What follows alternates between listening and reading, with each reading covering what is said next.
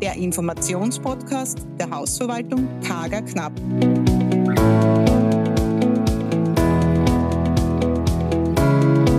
Herzlich willkommen bei unserer Folge 6 mit Maria Magdalena Kager-Knapp zum Thema Was ist alles bei Mietverträgen zu beachten? inklusive Beispielen aus der Praxis.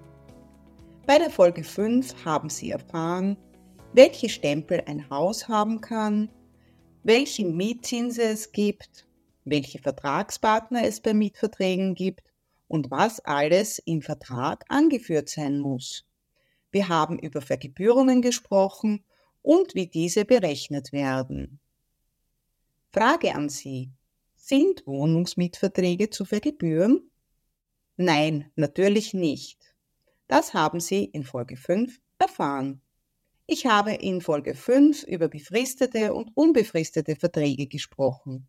Dies ist ein wichtiger Punkt und muss ebenfalls im Vertrag erfasst werden. Diese Unterscheidung regelt die Vertragslaufzeit und in weiterer Folge auch andere gesetzliche Regelungen.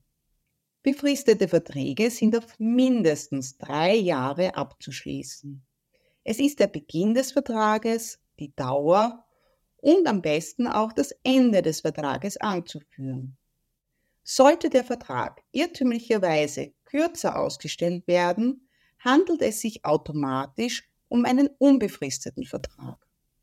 Daher ist hier Vorsicht und Genauigkeit geboten. Wichtig, ein befristeter Vertrag muss mindestens drei Jahre dauern. Das sollte ein richtiger Immobilienexperte auch in der Früh beim Erwachen wie aus der Pistole geschossen wissen. Dieser Vertrag kann dann unendlich immer wieder um mindestens drei Jahre verlängert werden.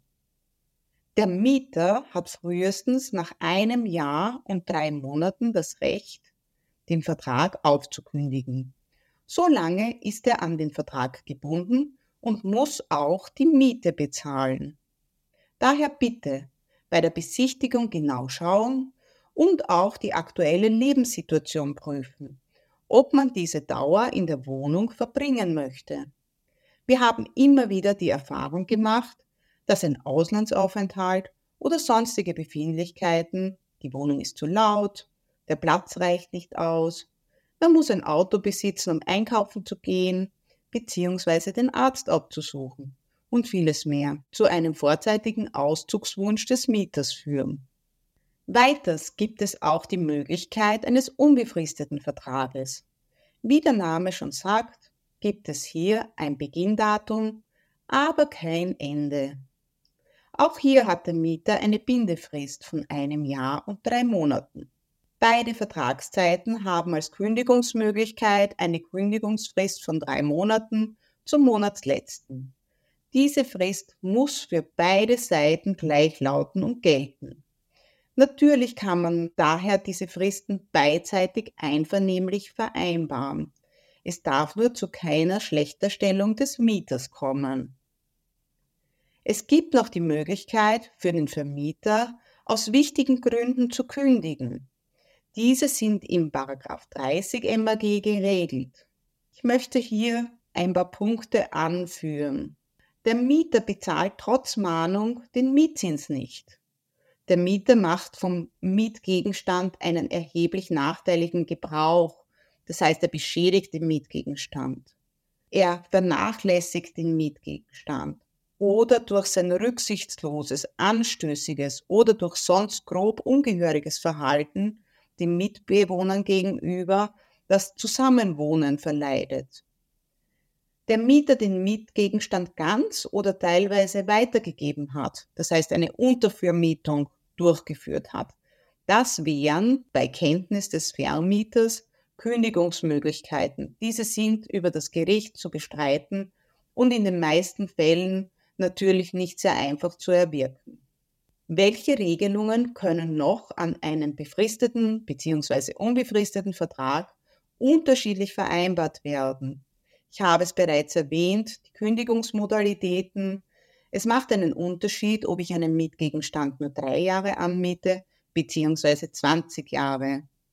Auch die Überprüfung von Mietzinsen macht einen Unterschied. Dies ist im 16 MAG geregelt. Demnach hat der Mieter bei befristeten Verträgen die Möglichkeit, bis zu sechs Monaten nach Beendigung des Mietverhältnisses diese zu prüfen. Bei unbefristeten Verträgen läuft diese Möglichkeit nach drei Jahren ab. Das bedeutet, der Mieter ist noch im Vertragsverhältnis und hat dann keine Möglichkeit mehr, den Mietzins zu bestreiten. Weiters ist natürlich der Mietzins und dessen Zahlungsmodalität anzuführen. Für den Mietzins gilt, dass dieser genau aufgeschlüsselt werden muss, damit der Mieter auch sieht, für welche Leistung er was bezahlt. Hier ist natürlich der Pauschalmietzins ausgenommen. Kurz zum Pauschalmietzins. Dieser beinhaltet den Hauptmietzins, die Betriebskosten, Heiz- und Warmwasserkosten, sofern nicht eine Direktverrechnung mit dem Mieter vereinbart ist.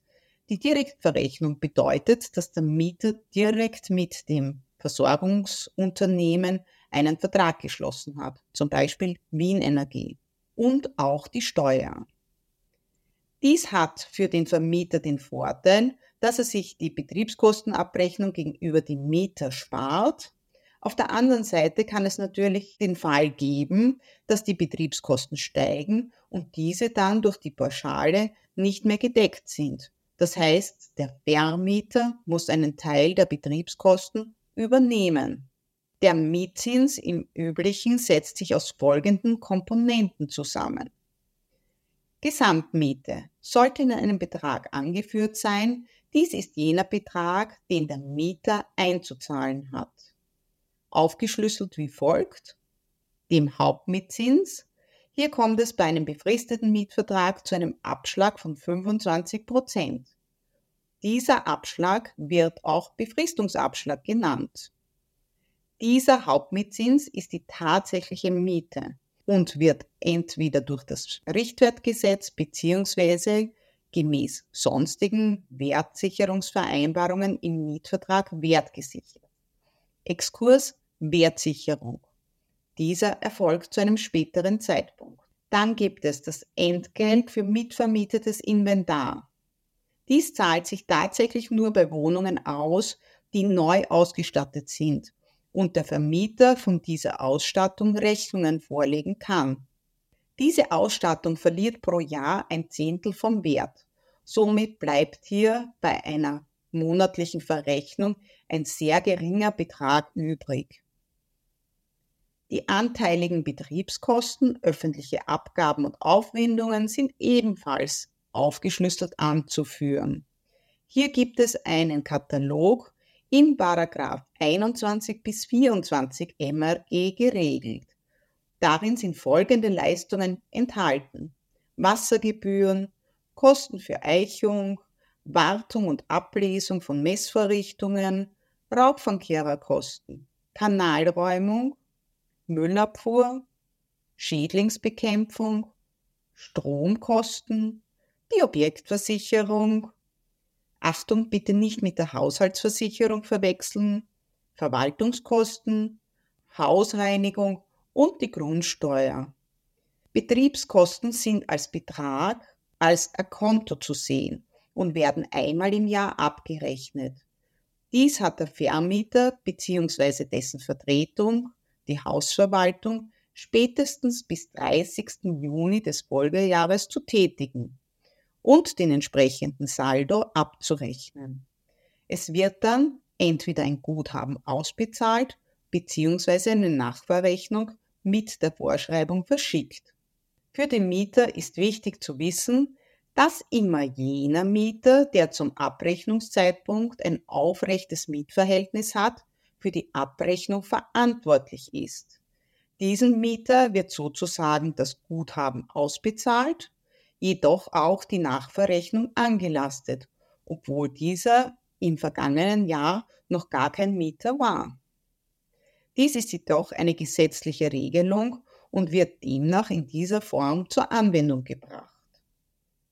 Sollte die Heizung und die Warmwasserversorgung ebenfalls enthalten sein, dann sind auch hier die Kosten bzw. die Aufteilung angeführt.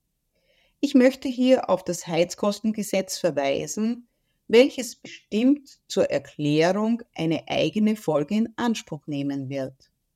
Weiters könnte auch eine Direktverrechnung bestehen. Dies bedeutet, dass der Mieter mit einem Wärmelieferant, zum Beispiel Fernwärme, Gasanbieter etc., einen eigenen Vertrag geschlossen hat und die Verrechnung direkt mit dem Mieter erfolgt. Achtung! Hier muss der Mieter bei Beendigung des Vertrages eine Abmeldung machen. Generell ist wichtig zu wissen, dass der Mietzins zur Gänze bis spätestens 5. des Monats beim Vermieter eingehen muss. Hat der Mieter einen Grund, dass er die Miete nicht zur Gänze einbezahlen möchte, es gibt zum Beispiel einen Schaden in der Wohnung, es liegt Schimmelbelastung vor oder die Wohnung ist aus einem anderen Grund nicht benützbar dann ist bei der Bezahlung die Ergänzung Vorbehalt anzuführen. Der Vermieter hat das Recht, die nicht einbezahlte Miete mit Mahnspesen einzumahnen. Erfolgt die Zahlung weiterhin nicht, erfolgt die zweite Mahnung. Und nach der dritten Mahnung wird über einen Rechtsanwalt oder ein Inkassobüro der ausständige Mietzins eingefordert sind Sie gemeinsam gespannt mit mir auf die Folge 7. Hier geht es vor allem weiter um den Mietvertrag. Im Detail befassen wir uns mit der Wertsicherung, der Kaution und der Wartungspflichten des Mieters. Sollten Sie hierzu Fragen haben, bitte wenden Sie sich direkt an mich unter kager-knapp.kager-knapp.at. Gerne können Sie auch Wünsche zu neuen Folgen über Themen, die Sie im Immobilienbereich interessieren, an mich richten. Ich nehme diese gerne in unserer Immowissen kompakt auf. Schön, dass Sie zugehört haben. Ihre Maria Magdalena Kager-Knapp.